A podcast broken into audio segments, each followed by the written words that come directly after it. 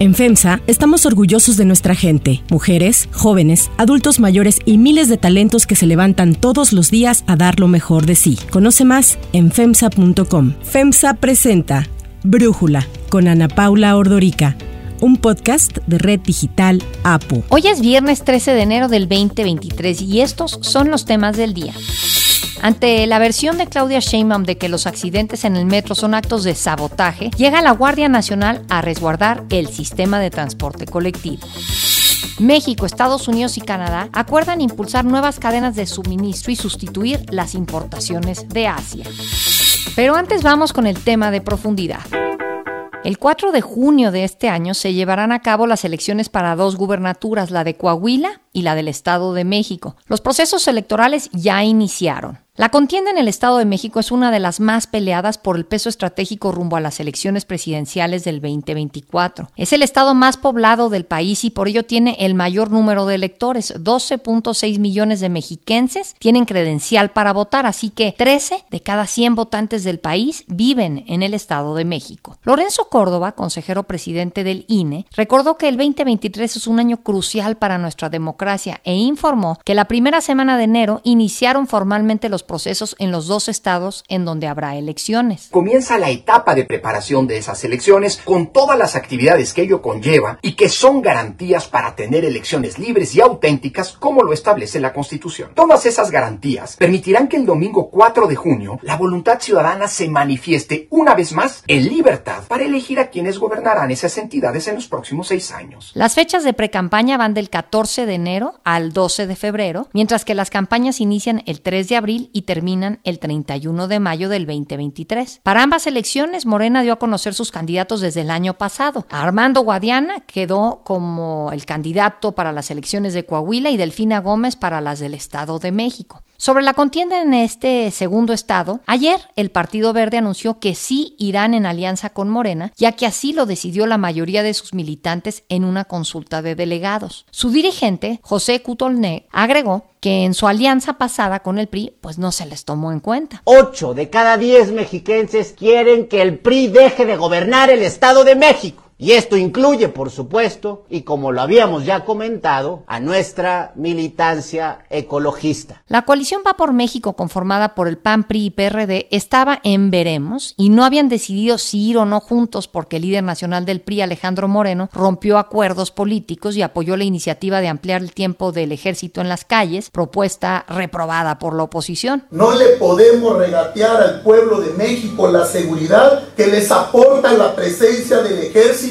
en sus ciudades, en sus comunidades y en todos los rincones de este país. Por ello respaldamos la iniciativa de la diputada Yolanda de la Torre. Pero, tras limar asperezas y para evitar que Morena gobierne Coahuila y el Estado de México, ayer anunciaron que regresan y que van juntos para las dos elecciones estatales y para la presidencial del 2024. El dirigente del PAN, Marco Cortés, dio a conocer la noticia en conferencia de prensa. Después de muchos días de diálogo, hemos logrado un gran acuerdo para reconstruir la coalición legislativa y construir una coalición electoral 2023 y 2024. El acuerdo entre los partidos es que el PRI sea el encargado de organizar el proceso de definición de las candidaturas en la contienda estatal del 2023, mientras que en la presidencial y en la jefatura de la Ciudad de México lo hará el PAN. Ante el anuncio de las nuevas tareas del PRI, Cortés describió cómo sería el proceso. Lo hará bajo sus reglas democráticas estatutarias, garantizando la posibilidad de participar en los procesos de selección a todas y todos los interesados con independencia de su filiación partidista y que gocen de buen prestigio personal con capacidad de gobernar bien. La noticia ya se había adelantado, pero faltaba hacerla oficial. Tras el anuncio, Alito Moreno agradeció al PAN y al PRD su confianza para las contiendas electorales de este año. Va por México respalda este acuerdo con base en la fuerza, en la presencia, en la estructura y el posicionamiento de la competitividad de nuestro instituto político.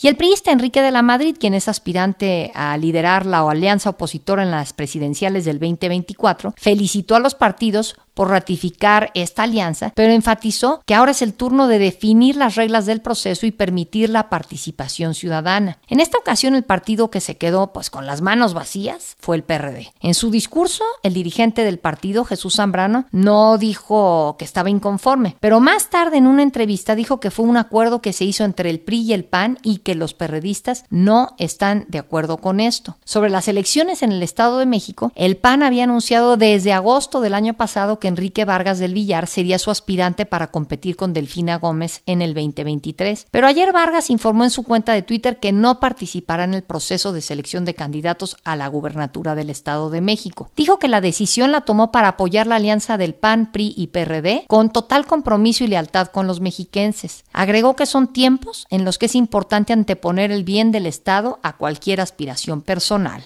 Una hora después del anuncio de Enrique Vargas, la priista Alejandra del Moral le agradeció por Twitter su generosidad en beneficio de un proyecto que conjunte a las mejores mujeres y hombres del Estado de México. El agradecimiento viene después de que Del Moral anunciara el sábado pasado que se registrará ante el Comité Ejecutivo Nacional y Estatal del PRI como aspirante a la candidatura. Se ha rumorado que Va por México acordará que la priista sea su candidata, aunque falta el anuncio oficial. En las elecciones del Estado de México, el PRI tiene en juego la entidad que ha sido el bastión más importante para el partido en su historia. De triunfar Morena con los mexiquenses, le quitaría su hegemonía al PRI en el Estado y el partido oficialista estaría al frente de 21 gubernaturas.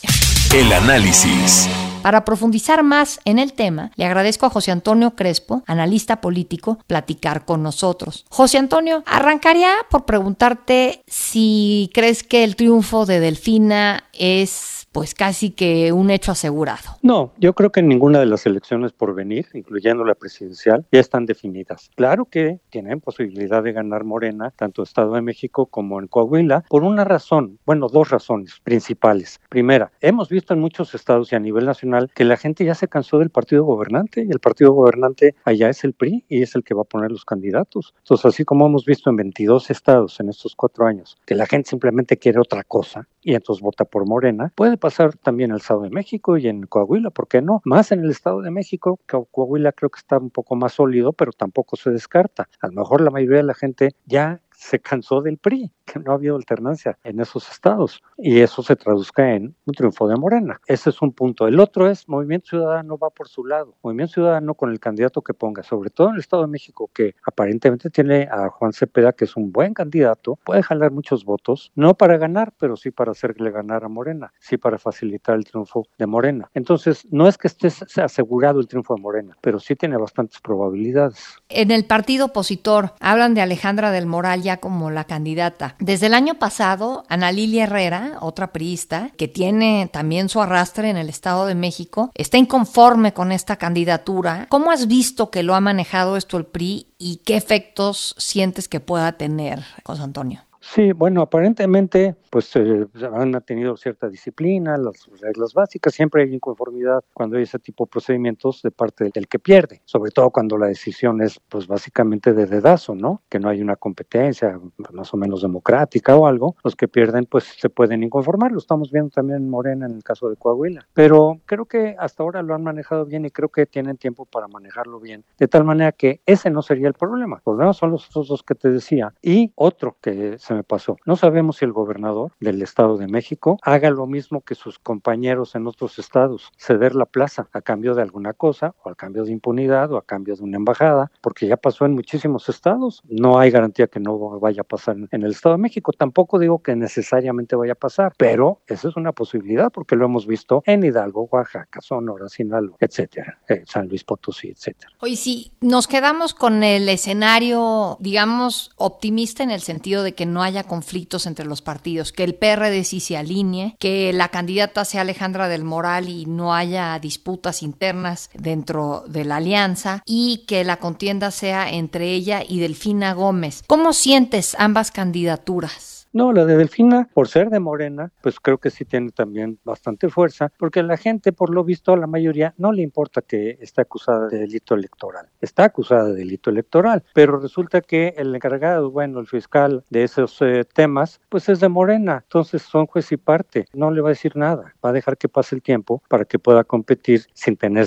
que declarar ni inocente ni culpable. Simplemente van a congelar el tema. Entonces, y al público, pues muchos ni siquiera estarán enterados de lo que hizo Delfine y de lo que está acusada. Y que el delito está probado ya en el tribunal. Nada más que al tribunal no le corresponde aplicar la parte penal. Le corresponde a la Fiscalía Electoral, que está en manos de Morena. Entonces, no es mayor problema para Delfina. Por eso sí creo que tiene probabilidades de ganar, pero no está asegurado. Pueden pasar muchas cosas, pero sí, sí le veo oportunidad a Delfina de ganar ahí. Y en el caso de Alejandra del Moral, yo voy mucho al Estado de México y veo cómo está tapizado de espectaculares con su cara, que si portadas de revistas que la verdad nadie conoce mucho, pero pues se ve que ahí pagan la portada para poderla luego subir los espectaculares y que no se hable de precampañas. Y a mí me da la impresión, José Antonio, hasta en las fotos se le ve insegura. Yo no le conozco una trayectoria, digo, Delfina Gómez no me parece que sea una gran política, pero de pues ha tenido algunos encargos. No sé qué pensar de esa candidatura, cuenta de qué o por qué. Sí, pues evidentemente fue la favorita de Alfredo del Mazo. El acuerdo en el PRI fue que del Mazo ponía el candidato, no la dirigencia del PRI. Y eh, pues esta es la favorita de del Mazo. Habrá eso hecho su cálculo político, personal o qué sé yo. Y sí, yo tampoco sé cómo le va a ir, tampoco sé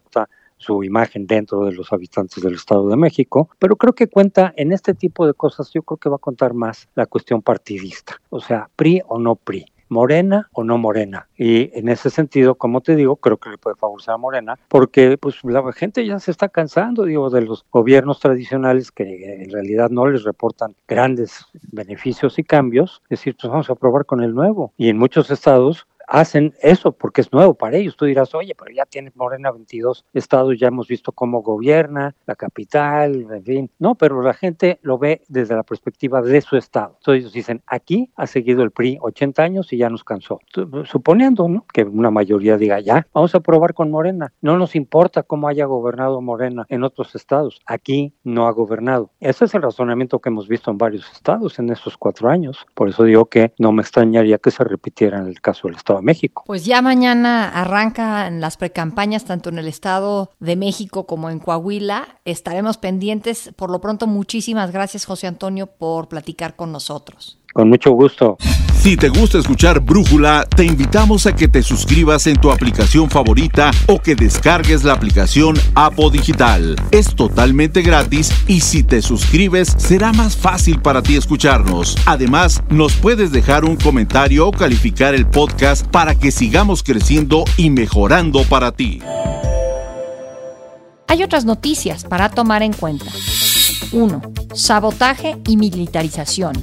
La vigilancia en el metro de la Ciudad de México fue reforzada la tarde de ayer y hasta nuevo aviso por miles de elementos de la Guardia Nacional. La decisión fue tomada por la jefa de gobierno Claudia Sheinbaum, quien lejos de admitir que el metro tiene problemas por falta de mantenimiento, ha preferido victimizarse ella, diciendo que hay una serie de episodios fuera de lo normal, una especie de sabotaje para desprestigiarla a ella y por eso pidió al presidente el apoyo de la Guardia. Así lo dijo. Me permití hablar con el presidente de la República y solicitarle la presencia de la Guardia Nacional en el metro de la Ciudad de México. En total fueron 6.060 elementos los desplegados en accesos, andenes y otras instalaciones del metro con el fin, dijo Sheinbaum, de garantizar la seguridad de los cerca de 4 millones de usuarios que mueve al día el metro. Ante las críticas que se hicieron por militarizar el metro, así reaccionó el presidente López Obrador. Si a eso le llaman militarización o como le llamen, asumimos la responsabilidad, porque vale más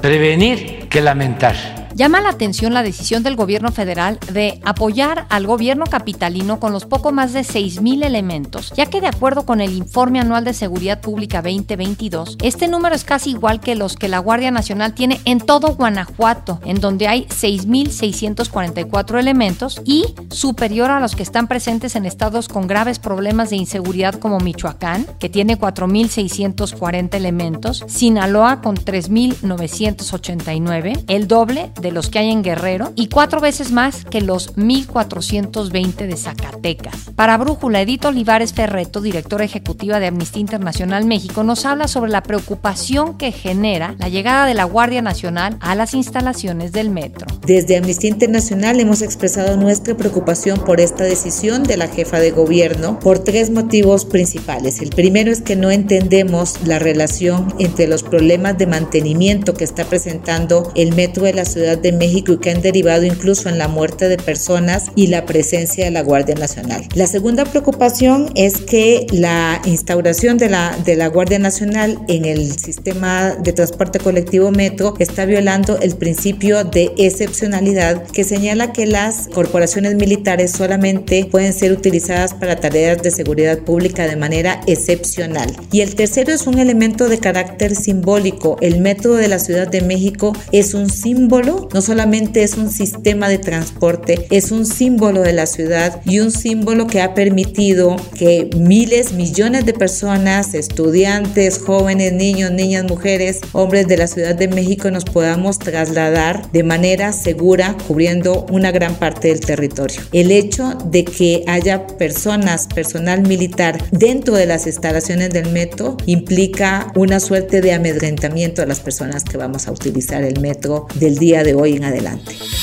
2. TEMEC. Canadá, Estados Unidos y México acordaron durante la décima cumbre de líderes de América del Norte comenzar a sustituir el 25% de las importaciones que hacen de Asia para producirlas en la región. Así habló el canciller Marcelo Ebrard. Para México significarían inversiones multimillonarias de que esto podría incluso significar para México más de dos puntos de crecimiento adicionales. Y aunque este acuerdo se desprendió de la cumbre que se llevó a cabo esta semana, en los últimos meses los tres países han buscado que empresas trasladen sus negocios desde Asia a Norteamérica para fortalecer la zona económica, todo bajo las facilidades que brinda el TEMEC, lo que podría favorecer en especial a México dados los bajos costos laborales en el país. Para Brújula, Kenneth Smith Ramos, socio en Aegon Economía, Derecho y Estrategia, nos habla de este reacomodo en las cadenas de producción. Es positivo los anuncios de la cumbre de América del Norte, en donde los tres mandatarios de Canadá, México Estados Unidos señalaron eh, la prioridad de fortalecer las cadenas de valor en América del Norte, de crear un grupo de trabajo específico para mapear las oportunidades en sectores como semiconductores, baterías de litio, equipo médico de alta tecnología y en ese sentido crear una plataforma de manufactura avanzada en nuestra región. Es muy importante señalar que para que esto se logre aterrizar, se logre concretar, México debe avanzar hacia una transición energética que nos lleve a favorecer las energías limpias, tal como lo está haciendo Estados Unidos y Canadá. Sin energías limpias, sin esta transición hacia las energías renovables, va a ser muy difícil que México sea lo suficientemente atractivo como destino de inversión para recibir estas inversiones en los sectores del futuro. El presidente López Obrador confirmó que durante los encuentros de la cumbre no se trataron las controversias existentes en el marco del TEMEC, en especial las que mantienen sobre la política energética de nuestro país. Aún así, esta semana el panel de solución sobre las reglas de origen en el sector automotriz emitió su fallo dando la razón a las demandas de México y Canadá. El panel determinó que el TEMEC permite a los fabricantes de vehículos considerar a las partes esenciales de un vehículo como originarias, una vez que por separado dichas autopartes hayan cumplido con el porcentaje mínimo de contenido regional, concluyendo que la interpretación estadounidense de las normas era inconsistente con el TEMEC. Kenneth Smith Ramos nos habla de la importancia de este fallo. El fallo del panel del TEMEC de solución de controversias en materia de reglas de origen es un resultado muy importante para México y también para Canadá. El diferendo surgía de la interpretación equivocada de Estados Unidos sobre cómo calcular el valor de contenido regional de los vehículos terminados que se comercian al interior de América del Norte y a través de un cambio, una interpretación de cómo llevar a cabo ese cálculo, Estados Unidos buscaba obtener lo que no logró en la mesa de negociación, es decir, hacer aún más difícil los requisitos para cumplir con la regla de origen y que los automóviles que exporta México a Estados Unidos puedan entrar libres de arancel. En ese sentido, el panel le dio la razón a México y también a Canadá en el sentido de que Estados Unidos está violando el TEMEC y tiene que modificar su medida, es decir, tiene que cambiar su interpretación para que quede al final de cuentas acorde a lo que se negoció en el TEMEC. Ahora cuenta Estados Unidos con 45 días para retirar la medida o negociar una compensación mutuamente satisfactoria con México y con Canadá. Para cerrar el episodio de hoy los dejo con lo nuevo de Shakira.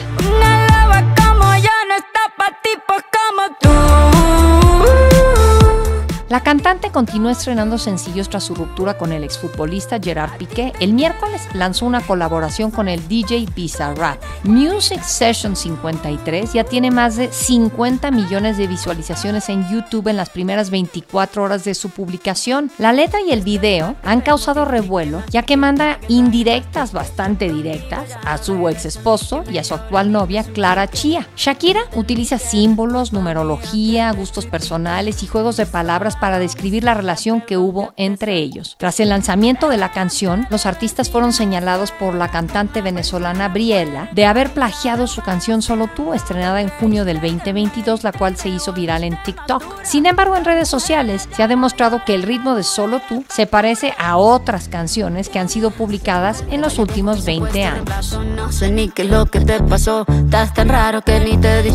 Yo valgo por dos de 22, cambiaste un Ferrari por un Twingo. Cambiaste un Rolex por un Casio, vas acelerado, dale.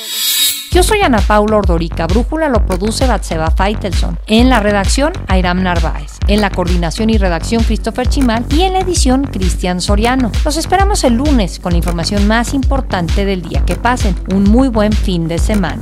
Oxo, Farmacias ISA, Cruz Verde, Oxo Gas, Coca-Cola FEMSA, Invera, Torrey y PTM son algunas de las muchas empresas que crean más de 245 mil empleos tan solo en México y generan valor como parte de FEMSA. Presentó Brújula con Ana Paula Ordorica, un podcast de Red Digital APO.